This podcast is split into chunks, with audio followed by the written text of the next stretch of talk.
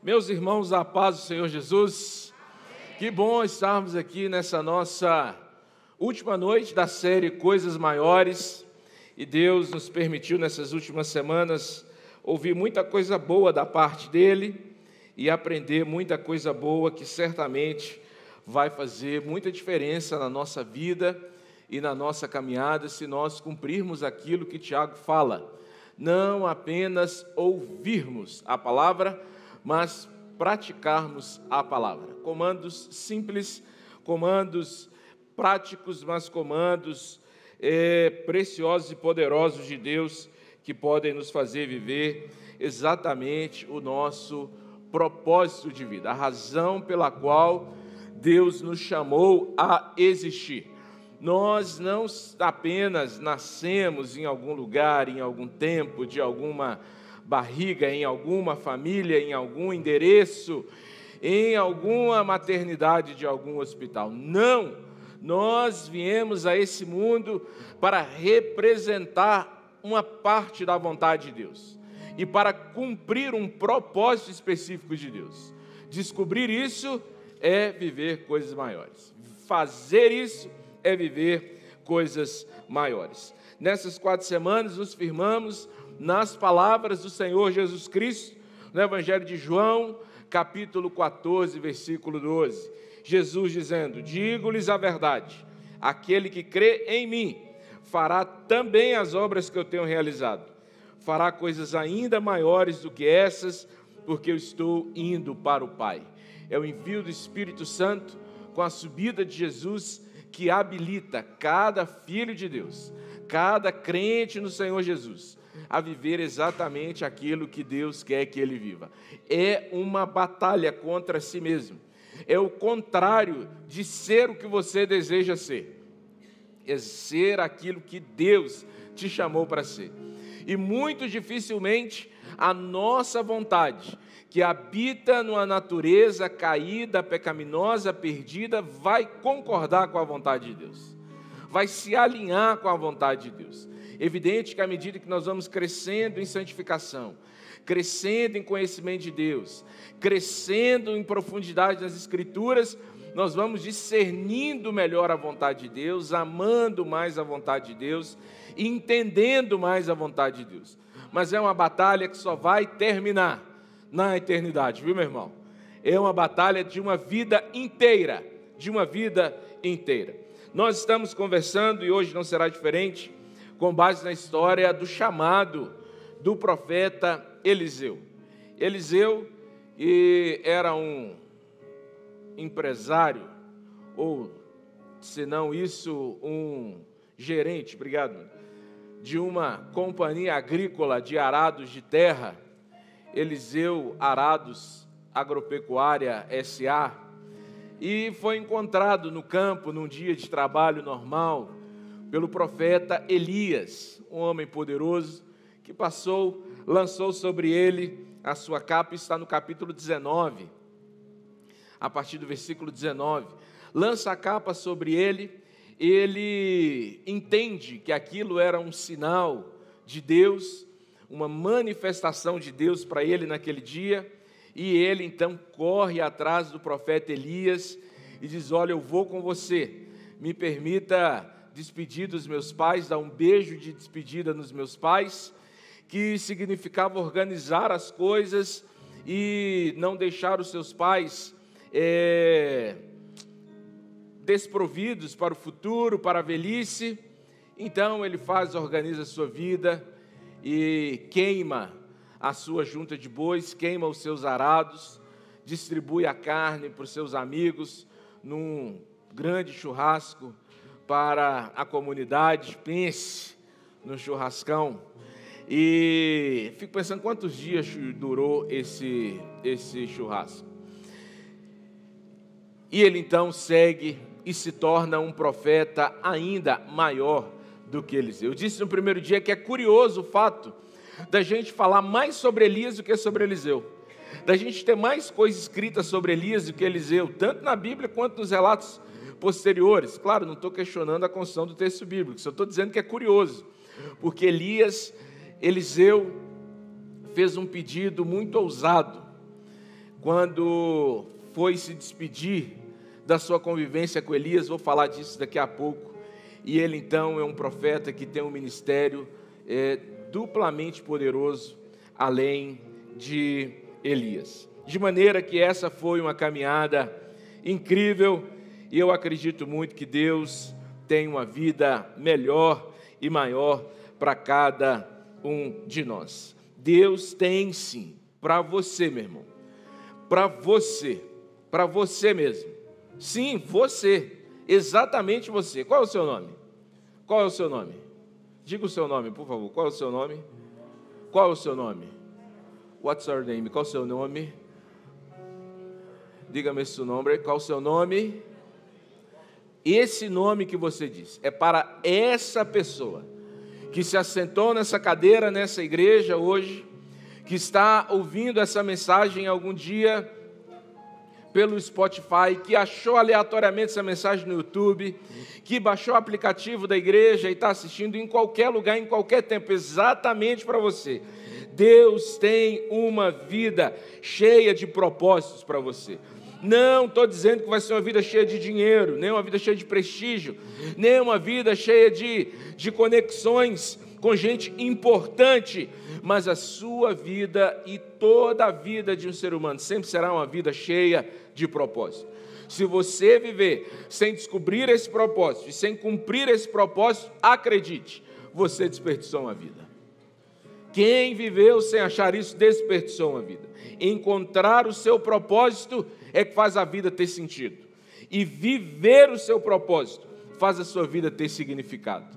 A angústia de sentido e de propósito na vida de todo ser humano não tem a ver com o que ele faz, com o que ele tem, com os títulos, com o dinheiro. Não, não, não. Tem a ver com encontrar esse propósito e viver ousadamente esse propósito. É essa busca por ser quem não é essa busca para ir a um lugar que nunca se chega, é essa caminhada com, com, com essa multiplicidade de identidades, sem nunca saber quem você realmente é, que causa angústia, que causa temores desnecessários, que te expõe ao medo, que te mantém preso na mediocridade, por mais simples que seja a sua vida. Se ela for uma vida debaixo do propósito de Deus, cumprindo o propósito de Deus, ela é uma vida incrível e ela é uma vida de coisas maiores. Eu estou falando disso há três semanas. Essa é a quarta.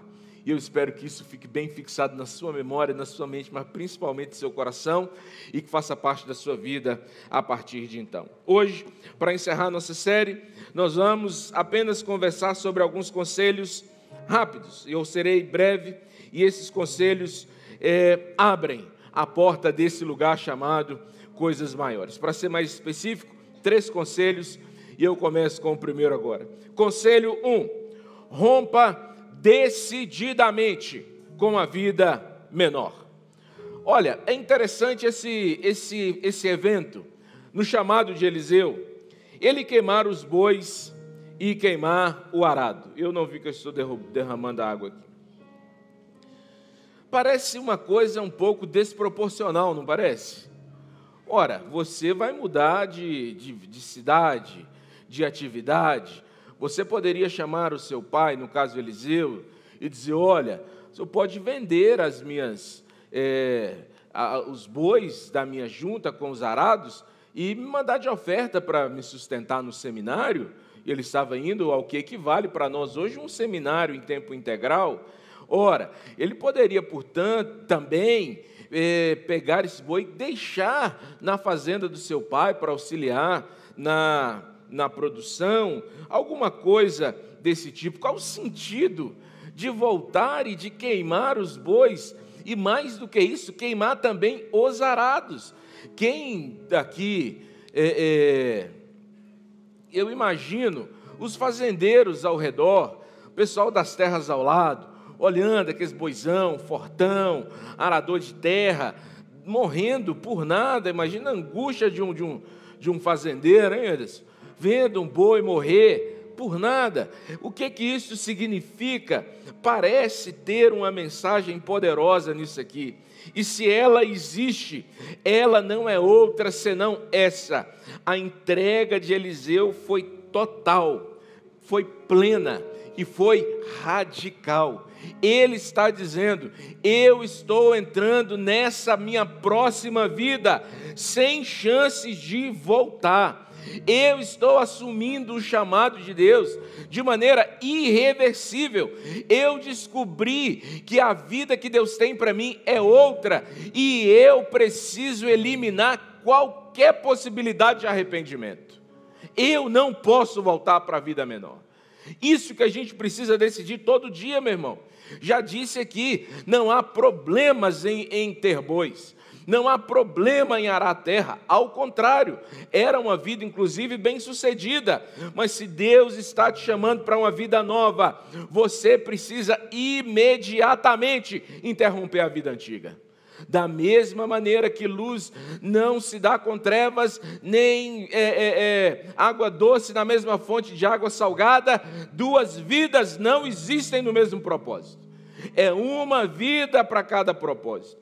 Mesmo aquela fala romântica dos casais que esperaram até velho para começar a namorar, e quando começa, fica empolgado e começa a postar no Instagram. Deus não une pessoas, Deus une propósitos. Deus tem um, ainda que se torne uma só carne, você, marido, Deus tem um propósito específico para você, no seu nome, no seu DNA, na sua história, e tem um para sua esposa também. As pessoas são individualmente convocadas por Deus a cumprir propósitos propósitos específicos de Deus enquanto vivem e precisam assumir essa vida de Deus. Arados queimados representam o jeito de fazer as coisas, o jeito velho de fazer as coisas, as ferramentas com as quais eu lido cotidianamente com os meus problemas.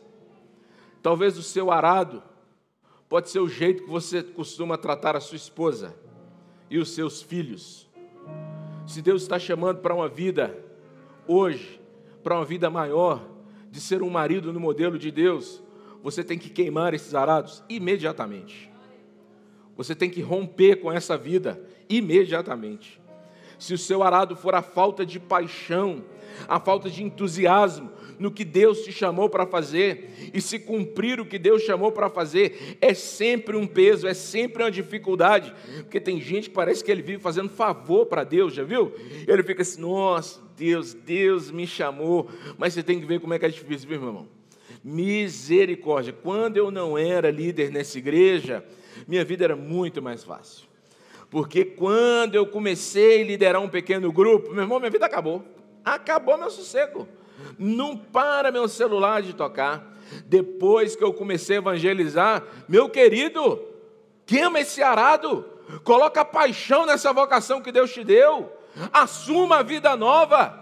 E diga: essa vida anterior poderia até ser uma vida boa, mas não é a vida que Deus tem para mim. Eu queimei os meus arados e agora eu vivo plena e radicalmente a vida que Deus me chamou para viver.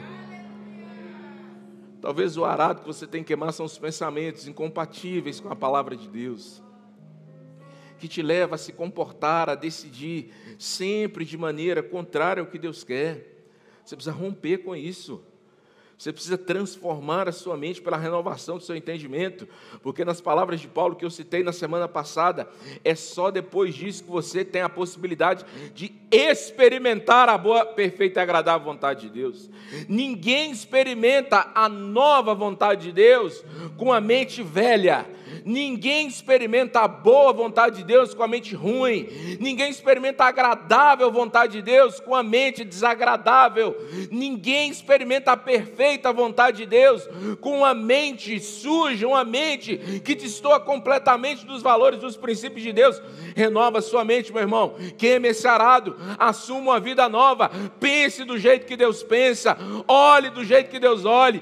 Viva do jeito que Deus quer que você viva seja o que for, tem que haver um rompimento imediato e irreversível com a sua vida antiga.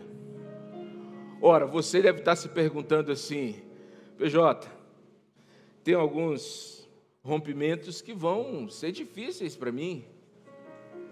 Imagine se Deus está pedindo alguém para romper aqui com o um emprego, ou você que está me assistindo, com um emprego onde você é corrupto, e o fruto desse trabalho é indigno e sujo, Deus está dizendo que você precisa romper com essa vida velha. Mas você está nisso há 20 anos. Você tem que criar seus filhos. Como é que eu saio disso de uma vez? Sei lá. Não sei, não sei mesmo não. Mas eu tenho. Vão ter repercussões grandes. Vai acontecer, não sei, meu irmão, não sei.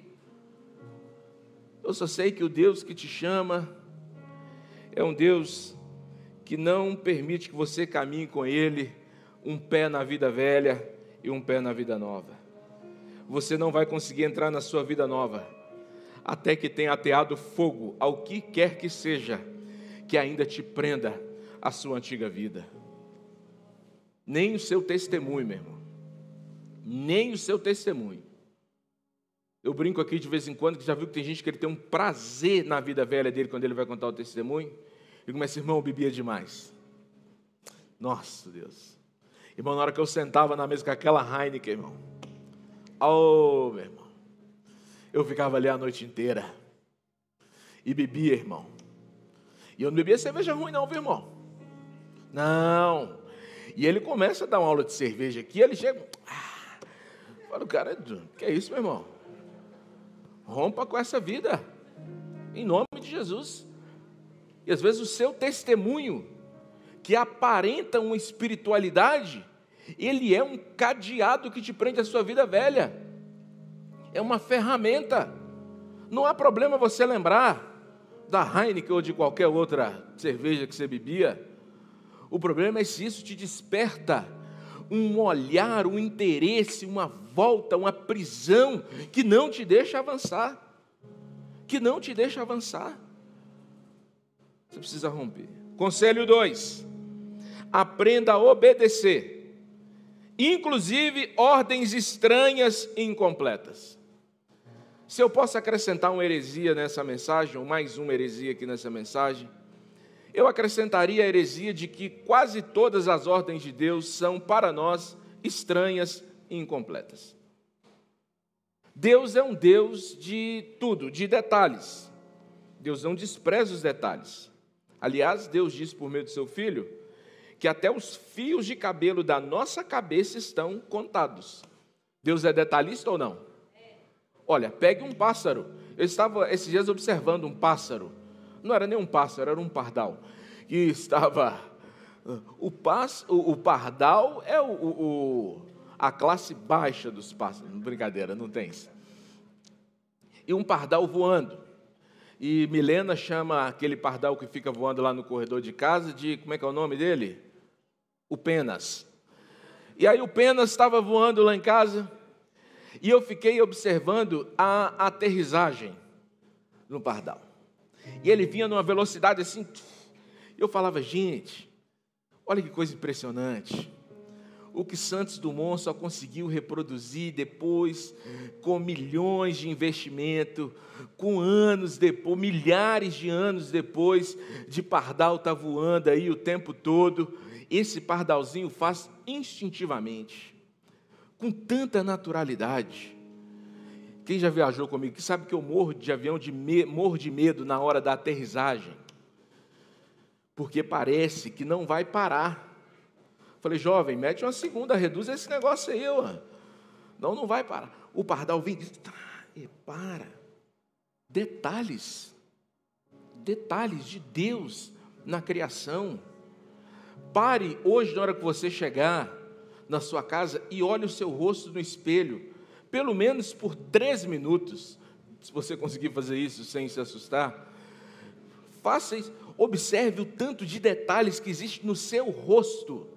Como que o seu rosto, o seu olho pisca, como que as pálpebras estão posicionadas, como que, que o seu cabelo combina, quem tem, com o formato, você não pode rir não, do, do, do o brincadeira não resiste, do, ô Senhor, o que, eu estava falando? Eu fico sem graça depois que eu faço a piada, aí eu não consigo voltar. O quê? o seu cabelo combina com o formato do seu, do seu rosto. Como que às vezes um olho é diferente do outro. Hoje, por exemplo, fui quase reprovado no concurso que eu fiz para renovar carteira. E o Ben falou: Vou te aprovar aqui, mas seu olho direito está bichado. Eu falei: Ainda bem que só foi o direito, porque é os dois, meu amigo. E por detalhes.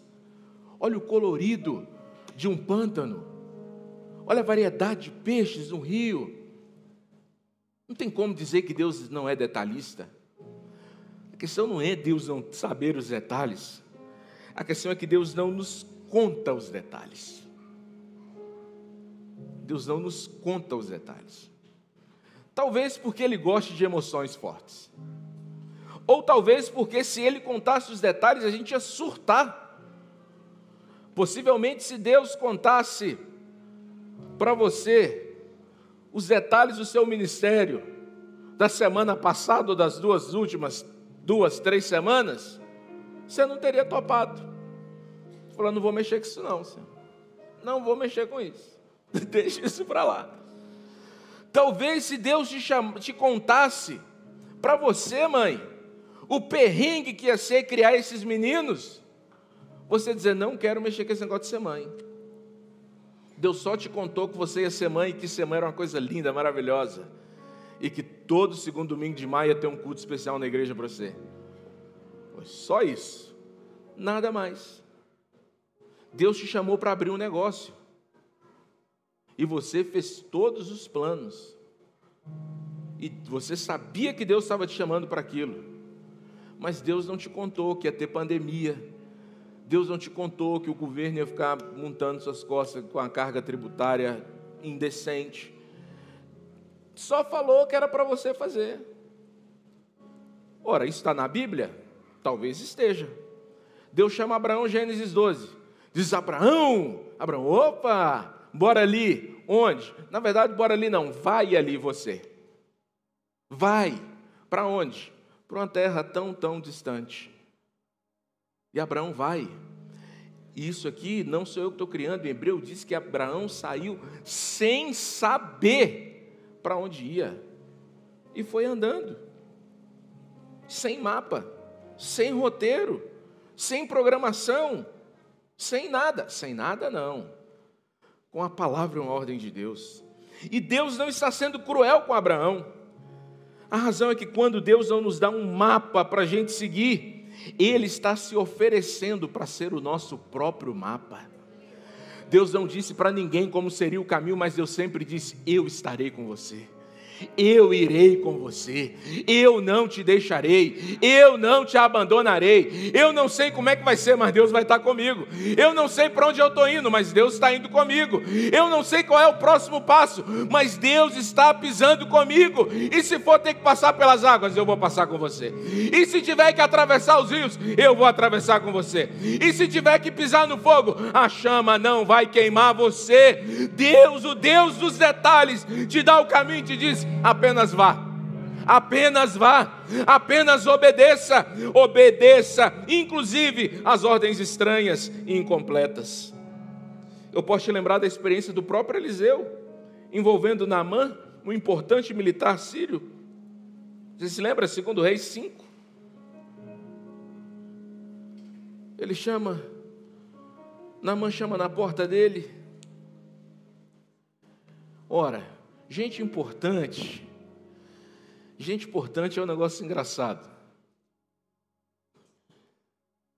Gente importante, ele precisa de muita cerimônia, muito protocolo, né? É assim desde sempre.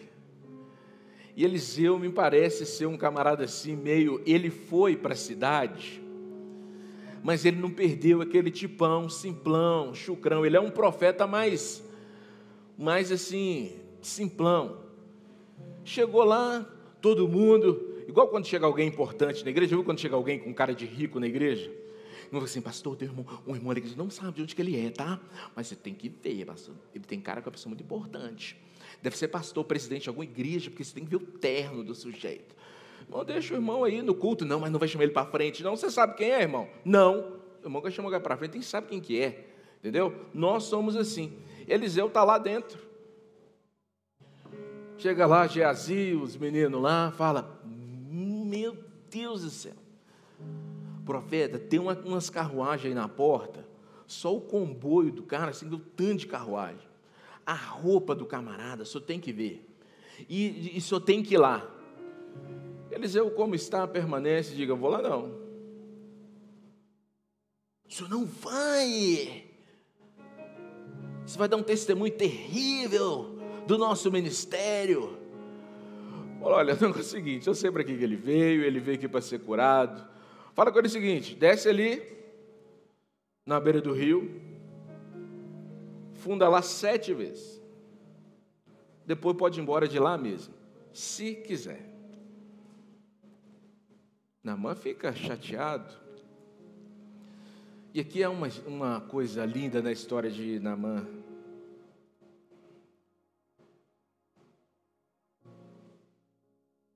Deus às vezes nos dá realmente ordens sem sentido, sabia? Não fazem sentido. Se a ordem que ele deu para Abraão era incompleta, essa não tem sentido. Mas você sabe o resultado relutou, brigou, charminho, soberba, pá, abalar, bater a soberba mesmo. E aconteceu o que eu estava explicando para Milena e para Tito hoje à tarde. Que significa a expressão a pele limpa, como de uma criança. Muitos dos nossos questionamentos não revelam nosso senso crítico, nem nosso interesse em aprender as coisas ou ajudar as pessoas, nem tampouco nossa profundidade teológica ou nossa espiritualidade. Nossos questionamentos revelam nossa falta de fé a gente não acredita na ordem de Deus e a gente não quer obedecer à ordem de Deus. E muita coisa que Deus estabeleceu na família, na sociedade, na igreja, nas nações, na vida pessoal, realmente são estranhas, tem pouca explicação lógica, e talvez Deus queira com isso nos provar a obediência diariamente, continuamente. É coisa que você vai dizer, não sei para que isso, e Deus desobedeça. É coisa que você diz, isso não faz sentido, e Deus diz, obedeça. É coisa que você olha e diz assim, isso nunca vai entrar na minha cabeça. Deus diz, obedeça. E dia a dia, Deus vai provando nossa obediência. Reinhard Bonk, não sei se é assim que fala o nome dele, é assim, Bela e Rebeca. Um evangelista que passou a sua vida quase toda pregando na África Estava de certa vez pregando sobre a passagem que Jesus dá uma ordem para Pedro andar sobre as águas. Para mim, uma das ordens mais estranhas da Bíblia. Um homem andando sobre as águas, que fala com o outro que está duvidando e com medo e diz: Venha. Não foi uma sugestão. Ali há um teste de fé, mas há também uma prova da glória de Deus, da divindade de Jesus. Eu disse: se é mesmo o Senhor que está aí, olha aí, manda que eu vá. Ele não disse, me permita, ele disse, mande. É uma ordem que ele recebe. Deus aceita a sugestão e diz: venha, é uma ordem. E quando o Bunk está pregando sobre isso, ele diz num tom provocativo e bem-humorado que Pedro não caminhou sobre as águas, e ele diz: a água não aguenta, é impossível andar sobre as águas.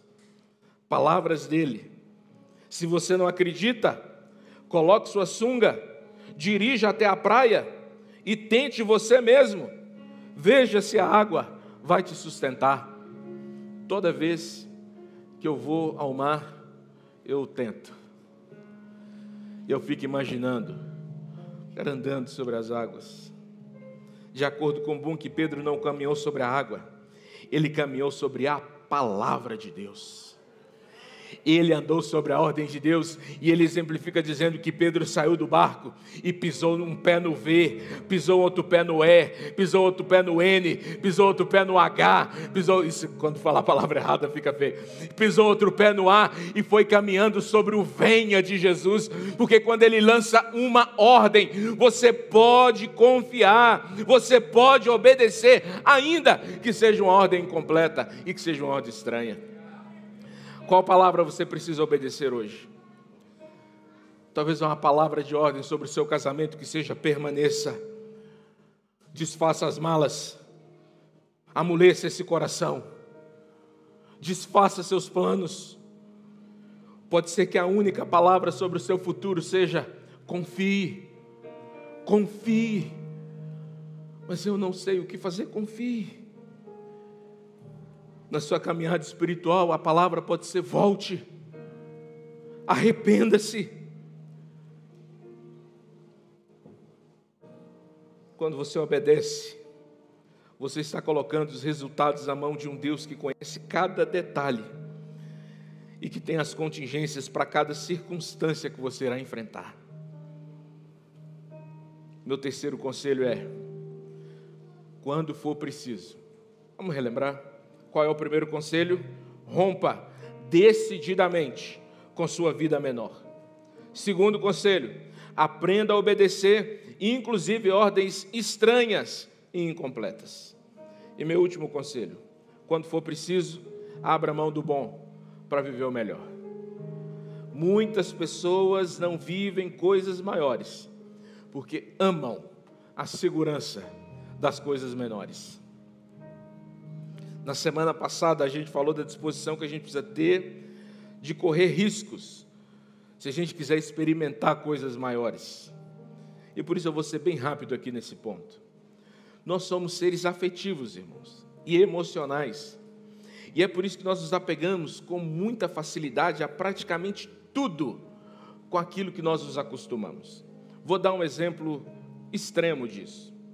Eu vi muitas mães chorando e se demorando ao sair de um quartinho de hospital, onde passaram meses com seus filhos mesmo seus filhos sendo recebidos alta hospitalar por estarem curados e prontos para começarem a vida em casa. Curiosamente, curiosamente, elas se apegaram tanto ao lugar, aos profissionais, às colegas de quarto, ao cheiro, espante-se, apegaram ao sofrimento e à dor daquele lugar, que abrir mão daquela dor que sair daquele lugar de sofrimento. Estou certo, Sara? É, um, é, é, é, é algo que poderia ser um momento de comemoração, se torna um momento de dor. Não queria ir, vou sentir saudade. Vou sentir saudade de quê, gente? Bestagem. Mas é porque a gente se apega a tudo, a praticamente tudo.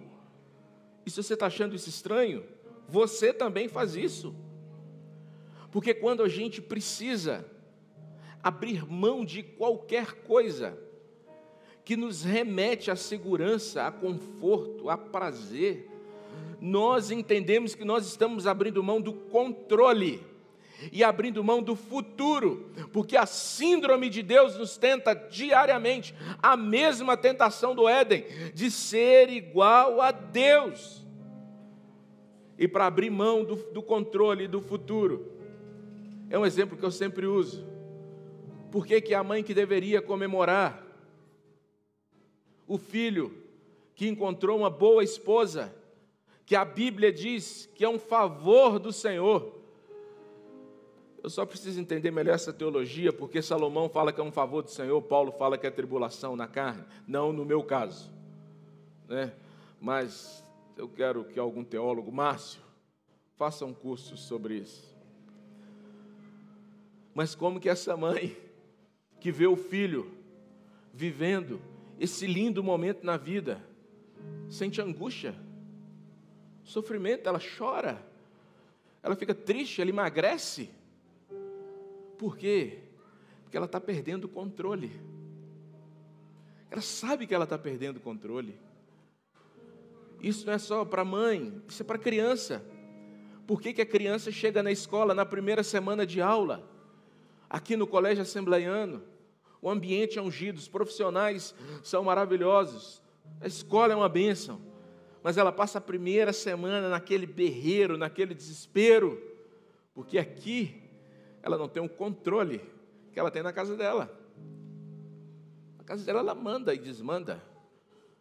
Ela manda no que ela vai assistir. Ela manda... Lá em casa agora nós estamos chamando Tito de proprietário. Porque ele está se sentindo o dono da casa, do controle, do, do tudo. Eu falei, Tito é o proprietário aqui agora.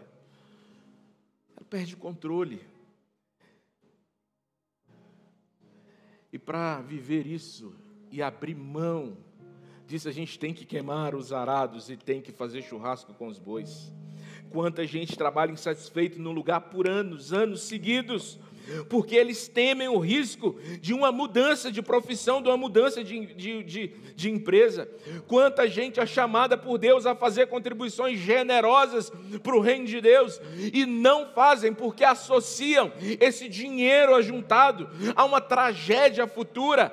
A maioria das pessoas que juntam dinheiro e que se escravizam por esse dinheiro sempre estão temendo uma tragédia, um mal, uma coisa que vai acontecer no futuro. Não estou dizendo dizendo que você não deve ser previdente e estar pronto para as emergências. Eu estou dizendo que você precisa abandonar um lugar medíocre, menor, para Deus te posicionar em lugares superiores e maiores. Qualquer coisa que for uma conexão intransponível com o seu passado, é um arado que precisa ser queimado.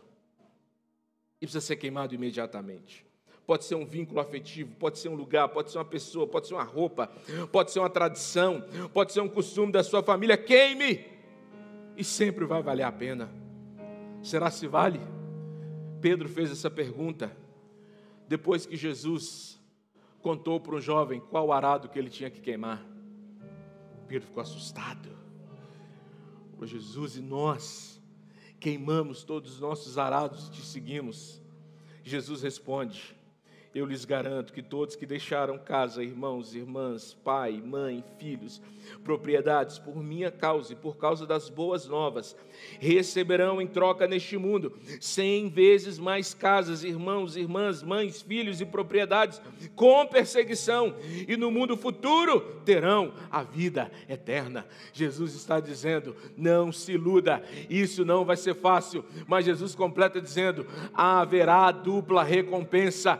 A assim como houve porção dobrada, a recompensa que Hebreus não deixa dúvida. Quem se aproxima de Deus com fé deve colocar nessa fé que Ele é galardoador daqueles que o buscam, Ele tem recompensa. O custo de seguir a Jesus é grande, mas o custo de não seguir é ainda maior. Você precisa seguir os propósitos de Deus para a sua vida. Eu vou encerrar andando muitos anos na história. E quando Elias, já disse que Elias era tido como o profeta mais poderoso da história do povo de Deus. Milagres sem comparação, histórias incríveis. E esse homem incrível foi que chamou Eliseu, que treinou Eliseu, que enviou Eliseu, que tornou Eliseu um profeta. E eles terminam a convivência de um jeito tão estranho, ó Lúcio, tão estranho como começaram. Começa de um jeito estranho e termina de um jeito mais estranho ainda. Uma carruagem de fogo, com cavalos de fogo, passa pelos dois, separa os dois. Está em 2 Reis capítulo 2. Não coloquei o ponto aqui, ficou 2 Reis 2, 912. Do 9 ao 12 e Elias sobe num cone de vento. E pronto. Mas antes disso, quando estás sendo preparado o momento final, Eliseu faz um pedido. Mas eu vou depois desse evento e vou voltar nisso porque Deus mostrou através do ministério de Eliseu que ele não queria em Eliseu a continuação do ministério de Elias. Deus não queria em Eliseu simplesmente a repetição da unção do ministério de Elias. Deus não queria só reproduzir através de Eliseu os milagres que ele fez por meio de Elias. Deus tinha coisas maiores para Eliseu. Coisas maiores. Sabe por que, que eu acredito muito em coisas que parecem coisas utópicas e fantasiosas? Porque eu creio nesse Deus de coisas maiores. Como nós estamos orando, pregando, clamando, desejando, trabalhando por um avivamento nessa igreja, por um avivamento nessa cidade. E por que, que eu creio nisso? Porque se Deus fez na Rua Azusa, se Deus fez em Toronto, se Deus fez em Belém do Pará, por que Deus não pode fazer coisas maiores hoje? Se Deus foi com Daniel Berg, com Cícero Canuto de Lima, se Deus foi, com, podia citar uma lista de nomes, por que Deus não será com Alain? Por que Deus não será com Maciel? Por que Deus não fará através de Wendes? Por que Deus não usará Kleber? Por que não? Se Ele é um Deus de coisas maiores. Sabe qual é o problema? É que a gente fica olhando para trás e dizendo: Ah, eu, se eu fosse Elias. Ah, eu queria ser igual Elias. E a gente canta. Tem um monte de música de geração de todo mundo porque um quer ser a geração de Davi, o outro quer ser a geração de Daniel, o outro quer ser a geração de Samuel, mas ninguém quer assumir a responsabilidade de ser ele mesmo na sua própria geração. Copiar parece ser muito mais fácil. Porque você vai passar uma vida inteira olhando para Daniel, Davi, Samuel, Daniel Bego, Navingre, eh, William Seymour, e Spurgeon, e, e, e, e menino lá, o, o lá da. Ah, esqueci, gente. Esse aí, todo mundo. E no fundo você se sente inferior a eles. Você ora pedindo a Deus aquela oração bonita do Billy Graham, faz de novo, Senhor, faz de novo. E a professora toca no ombro dele e diz: Billy Graham, vamos embora. Mas você, no fundo do seu coração, você pensa: eu nunca serei, conseguirei viver o que eles viveram. Eu nunca vou experimentar um avivamento na minha família. Eu nunca verei os meus filhos cheios do Espírito Santo. Eu nunca. Por quê? Porque a gente fica só querendo repetir. Deus tem ensinado sinais maiores, maravilhas maiores, autoridade maior, fé maior, tempos melhores, porque Ele é o Deus das coisas maiores. Agora eu volto no pedido de Eliseu. Jesus disse que basta ao discípulo ser igual ao seu mestre. Eliseu fala assim: Elis, seu ministério é tão lindo, tão poderoso, tão extraordinário que eu quero o dobro disso que você tem. Nós poderíamos chamar isso de petulância, de falta de respeito. Eu estava uma vez, cara, eu vou citar isso aqui, nem sei se eu posso, mas eu, sei lá, vai lá. Se for inadequado, alguém me conta e corta depois. Estava numa reunião, um grupo de pastores, assim, só pastorzão, tirando eu, só bichão de raça mesmo. E um pastor disse assim: Olha, eu quero a unção apostólica que estava sobre o pastor Anselmo Silvestre. Eu quero ser um desbravador, eu quero evangelizar muitos lugares. O outro pastor levantou e repreendeu, e na hora disse assim: Olha, você respeite a história e o nome do nosso pastor Anselmo Silvestre. Nós não podemos querer ser igual aquele homem. Na hora eu não, não pensei na história de Eliseu. Mas aquele pastor certamente não leu o pedido de Eliseu, que olha para Elias, fala assim: Você é extraordinário, eu quero ser o dobro do que você é. Uau! Você tem uma unção incrível eu quero duas vezes a unção que você tem. A gente, numa falsa humildade, chega para um pastor e fala assim: Nossa, você prega muito bem. Se um dia eu pregasse pelo menos a metade do que você prega, medíocre, você deveria dizer: eu quero pregar duas vezes melhor do que você. Você vê, eu brinquei com índio cantando aqui, Isadora, Rayane, eu falei assim, nossa, nunca vou cantar igual esses meninos. Você tem que olhar para eles e pedir a eles, diga, compartilhe comigo o dobro da unção que você tem. Eu quero o dobro da unção que você tem. Eu tenho andado atrás de homens de Deus, em vários lugares, em vários lugares. E uma coisa eu tenho perguntado a eles, em todos os lugares. Esses dias eu fiz uma viagem, inclusive até voltei dessa viagem com o Eldo. Nos encontramos na volta. E eu fui me encontrar com um grupo de um grupo, um, vários pastores. E disse a cada um deles: Eu disse, me conta a fonte da Assunção. Porque eu estou atrás dessa unção. Dessa unção. E um deles me disse há um tempo atrás, há um tempo atrás, um pastor de uma grande igreja no Brasil.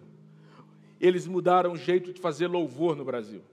Eles mudaram o jeito de fazer igreja no Brasil, templos. Eles mudaram o jeito de fazer pregação no Brasil. Eles revolucionaram a igreja no Brasil. Na década de 90, na década de 90, de 2000, da década de 2000. Eles ajuntavam milhões de pessoas em qualquer capital do Brasil para gravar seus CDs e seus DVDs eu perguntei a esse pastor, falei, pastor, qual é o caminho dessa unção? Qual é a trilha que o senhor passou? E ele disse: esqueça a minha trilha. Esqueça a minha trilha. Ele diz: Deus tem uma trilha poderosa para você. Eu pensei que ele ia me dar uma aula, que ele ia fazer, pegar um papel e anotar três princípios para revolucionar a igreja do Brasil. Ele só me disse: esqueça a minha trilha. Fui dirigir para um pastor, um outro pastor, que Deus tem usado para um avivamento muito poderoso no Brasil. E eu fui reclamar com ele, contei isso aqui esses dias na escada aqui da igreja. Aquele pastor, não sei como é que faz, porque eu não consigo tirar o, o, o trem da, da, da estação. E fui reclamar para ele um monte de coisa. Eu disse para ele: me ensina alguma coisa, não só para eu enxergar o futuro, eu enxergo, eu tenho a visão, eu tenho consciência da visão. Me ensina alguma coisa. E comecei a citar nomes, falei: Fulano, Fulano, seu amigo, Fulano, seu amigo, Fulano que a gente conhece. Esses caras têm nada, esses caras saíram do nada. Ele falou para mim e falou assim: Paulo, eles têm a mesma coisa que a gente tem. A diferença é que eles usam e nós não usamos. Eles têm joelhos e eles têm uma Bíblia. E eles fizeram o seu caminho orando e crendo na palavra. Peça a Deus porção dobrada em relação a tudo que você já viu. Quem é ousado no que crê, também é ousado no que pede. O seu pedido revela o tamanho da sua fé. Essa porção dobrada, meu querido. Seu pai foi um homem de Deus. Seu pai abençoou sua família. Diga a Deus: quero porção dobrada, quero ser um pai duas vezes melhor. Qual unção você quer sobre a sua vida? Para que vida Deus te chamou? Para que nível você pensa que Deus te chamou? Mas isso é impossível, não é impossível. Eu disse há duas semanas atrás aqui de Suzano Wesley, como é que aquela mulher poderia imaginar que aquela ruma de menino ia virar o mundo de cabeça para baixo? Que só um dos filhos dela ia compor milhares de músicas que seriam cantadas pela igreja, talvez até a volta de Jesus? Que o filho dela, John Wesley, produziria um dos maiores avivamentos do mundo? Quem era aquela mulher? Apenas uma mulher que acreditou na porção de Deus sobre a vida dela e criou. Quem foi a mãe de Billy Graham? Por que, que eu estou falando de mãe em todas as mensagens? Alguém me perguntou isso. Por que, que eu estou dando exemplo de mães aqui? Porque eu creio que todo avivamento precisa ser passado de geração em geração. E não existe nenhum instrumento mais poderoso para gerar um avivamento, para gerar um avivamento, do que uma mãe. Do que uma mãe. Do que uma mãe. Samuel não vira profeta ao lado de Eli. Samuel vira profeta no ventre de Ana. Jeremias não vira profeta quando começa a sofrer perseguição. Porque Deus diz para ele: Eu te chamei, te escolhi desde o ventre da sua mãe o útero de sua mãe, não importa que ela seja, foi um ambiente profético de Deus, onde Ele plantou em você o seu DNA profético, onde Ele plantou em você os dons, onde Ele plantou em você seu destino ministerial, pessoal, profissional. Você precisa, depois que você já saiu desse ventre, acreditar nas coisas maiores que Deus tem para você. É só você olhar para a sua própria existência. Você era um embrião, meu irmão do nada, do nada, você virou uma pessoa adulta, você cresceu. Se Deus pode fazer um embrião virar um homem de 150 quilos, se Deus pode fazer um bebê de 745 gramas, que passa próximo da morte, virar uma criança saudável, se Deus pode fazer um pecador irrecuperável, como éramos, se tornarem homens e mulheres de Deus, se Deus pode fazer de um vale de ossos secos exércitos poderosos, o que Deus não pode fazer na sua vida e na sua história, meu irmão, ainda dá tempo ainda dá tempo, ainda dá tempo. Ah, mas eu já estou velho demais. Ah, mas a minha cabeça é dura demais. Ah, mas eu não consigo mudar mais. Ah, mas eu não consigo abandonar mais. Eu podia fazer uma lista de velho da Bíblia aqui, mas só vou dizer de um que Deus chamou para ser pai de multidão. Chegou a 100 anos sem ter o filho esperado, e Deus disse: Se eu tenho coisas maiores, você vai viver um século, mas enquanto você estiver acreditando na promessa de Deus, a possibilidade de algo poderoso está viva e vai acontecer. Olhe para mim, olhe para mim e recebe essa palavra no seu coração. Não existe nada grande para Deus, foi o anjo que disse.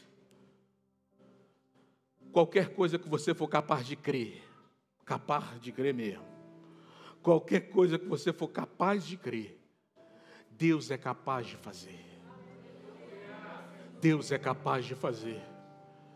Nunca vi uma montanha se mover de lugar, mas Jesus disse que é possível. Então é possível. Nunca vi peixe engolir nada além de uns pedaços de plásticos e comida. Mas Deus já fez um peixe engolir um homem inteiro e vomitá-lo inteiro. Já vi histórias de países que, com grandes armamentos, com exércitos poderosos, com táticas maravilhosas, perderam guerras bestas. Mas eu sei também de um menino que, com um estilingue e um pedaço de pedra, derrotou a nação inteira, para a glória de Deus. Eu já vi ricos poderosos voltarem a estado de necessidade, de pobreza e de escassez. Mas eu já vi também a história de uma dupla de missionários, sem um centavo no bolso, sobreviveram à fome e à escassez e produziram o maior avivamento que a nação brasileira já viveu. E que hoje é o maior avivamento, o maior movimento pentecostal do planeta. O que você for capaz de crer, seu Deus é capaz de fazer. Seu Deus é capaz de fazer. Seu Deus é capaz de fazer, seu Deus é capaz de fazer, seu Deus é capaz de fazer. Vou dizer de novo: seu Deus é capaz de fazer. Peça, meu irmão, maior autoridade e maior confiança em Deus, como você nunca experimentou. Peça maior clareza da sua identidade e do seu chamado. Peça maior alegria em saber que você está no lugar perfeito para receber a bênção de Deus. Peça maior influência sobre as pessoas à sua volta. Peça maior impacto no mundo. Peça maior influência nos dons do Espírito. Peça mais milagres no meio do povo de Deus. Peça mais salvação de almas. Peça 1% de montes claros ao ano. Peça, peça, meu irmão. Deus tem coisas maiores. Deus tem coisas maiores. Deus tem coisas maiores. Deus tem coisas maiores, é Carlos. Quando os bois e os arados são queimados e vão embora, dupla porção de unção, de glória e de milagre se estabelecem profeticamente. Deus tem coisas maiores, meu irmão. Deus tem coisas maiores. Você que está aqui, meu irmão, que é empreendedor, que é empresário. Você que tem gerência de empresa que está me ouvindo, tem em algum lugar essa mensagem. Enquanto especialistas profetizam o caos econômico para a próxima década, Deus está levantando você como homem e mulher de Deus, para com inteligência dobrada, porção dobrada, será salvação, assim como um corvo foi para o profeta, assim como a viúva foi com um bolo para o profeta, assim como o exército foi desbaratado para alimentar uma cidade, através da sua vocação e do seu empreendimento, a cidade não passará pelas profecias catastróficas, através dos seus dons e das suas habilidades e dos recursos, a obra de Deus avançará contra toda, toda expectativa de crise e de abalo. Coisas maiores, coisas maiores, coisas maiores, coisas maiores, coisas maiores, coisas maiores pais de crianças que estão aqui, essa geração não está perdida. O que será de nossos filhos? Como nós vamos livrá-los? Aqui é uma geração de profetas, vão conhecer a Deus melhor do que nós, vão pregar melhor do que nós, vão curar mais enfermos do que nós, vão construir templos maiores do que os nossos, coisas maiores, coisas maiores. Nosso teto será o piso da próxima geração, porque Deus tem coisas maiores. Coisas maiores.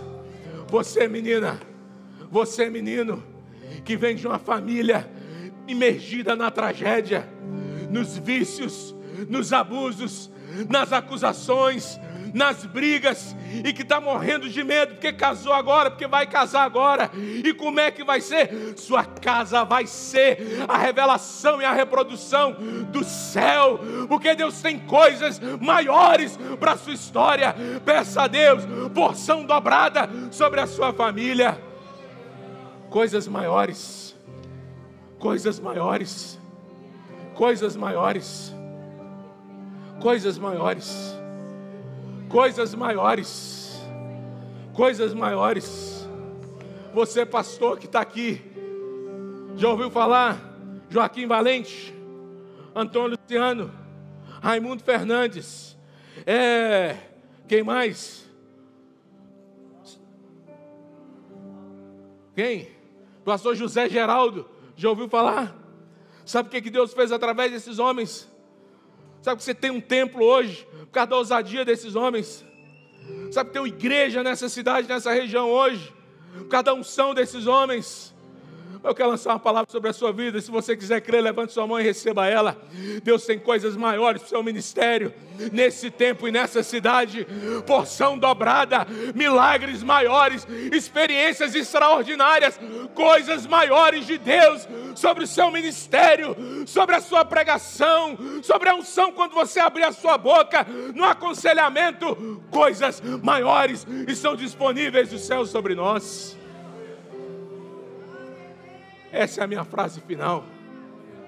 Aquilo que você estiver disposto a crer, Deus é capaz de fazer.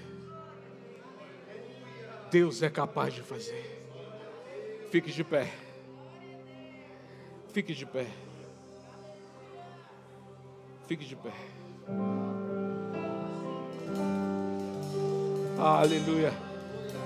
Aleluia. Aleluia. Aleluia. Grandes coisas estão por Declare vir. isso. Grandes coisas vão acontecer neste lugar.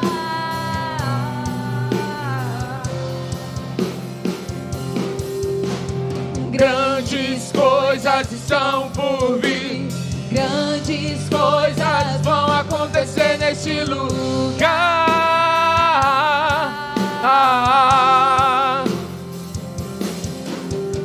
Grandes coisas estão por vir.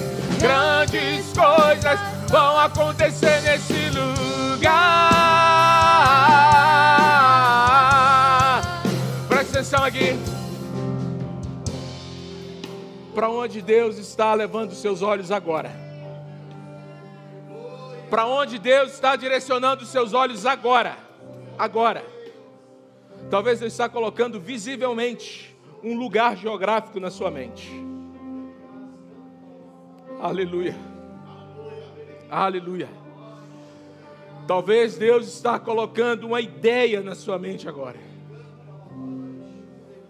Talvez Deus está te lembrando de alguma promessa agora. Ou alguém está agora com um texto bíblico pulsando na mente, como se fosse um- um- um- um uma bolsa de ar pulsando dentro de sua mente. Aleluia. Aleluia. Aleluia. Aleluia. Ai, chorabai, chorebecan, chorarás, chorebehai, da chorebeha.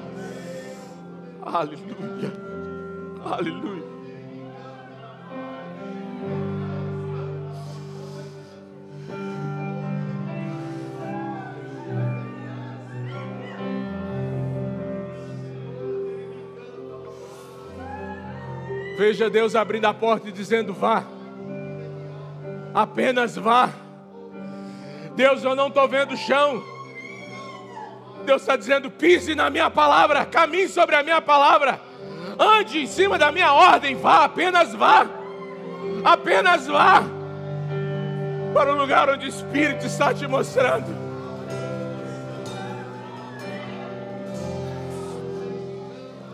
Pastor Rocha, talvez eu esteja agora colocando decisões no coração de pessoas em relação à entrega, em relação ao reino de Deus. Entrega de dons, de tempo, de dinheiro, de ofertas, de tempo de oração, de tempos de intercessão. Talvez eu está colocando nomes de pessoas na sua mente agora. Deus te lembrou de alguém, nada a ver aí agora. Nada a ver. Deus está abrindo a porta e dizendo: vai, vai. E se você tem uma palavra do Senhor, você não precisa de mais nada. Se você tem uma ordem de Deus, você não precisa de mais nada, mais nada, nada. Se você tem uma direção de Deus, você não depende de mais nada. Ah, mas eu estou sozinho. Se você tem uma ordem de Deus sobre sua vida, você é a maioria, você é a maioria, você é a maioria. Você e uma direção de Deus é a maioria. Apenas vá. Coisas maiores de Deus estão preparadas e reservadas sobre a sua vida. Aleluia. Levante a sua mão e declare isso poderosamente mais uma vez. Tempos de coisas maiores. Tempo de coisas maiores. Grandes coisas. Grandes coisas. Canta aí, varão. Canta aí. Ah, grandes coisas. Estão. Grandes coisas vão acontecer nesse lugar.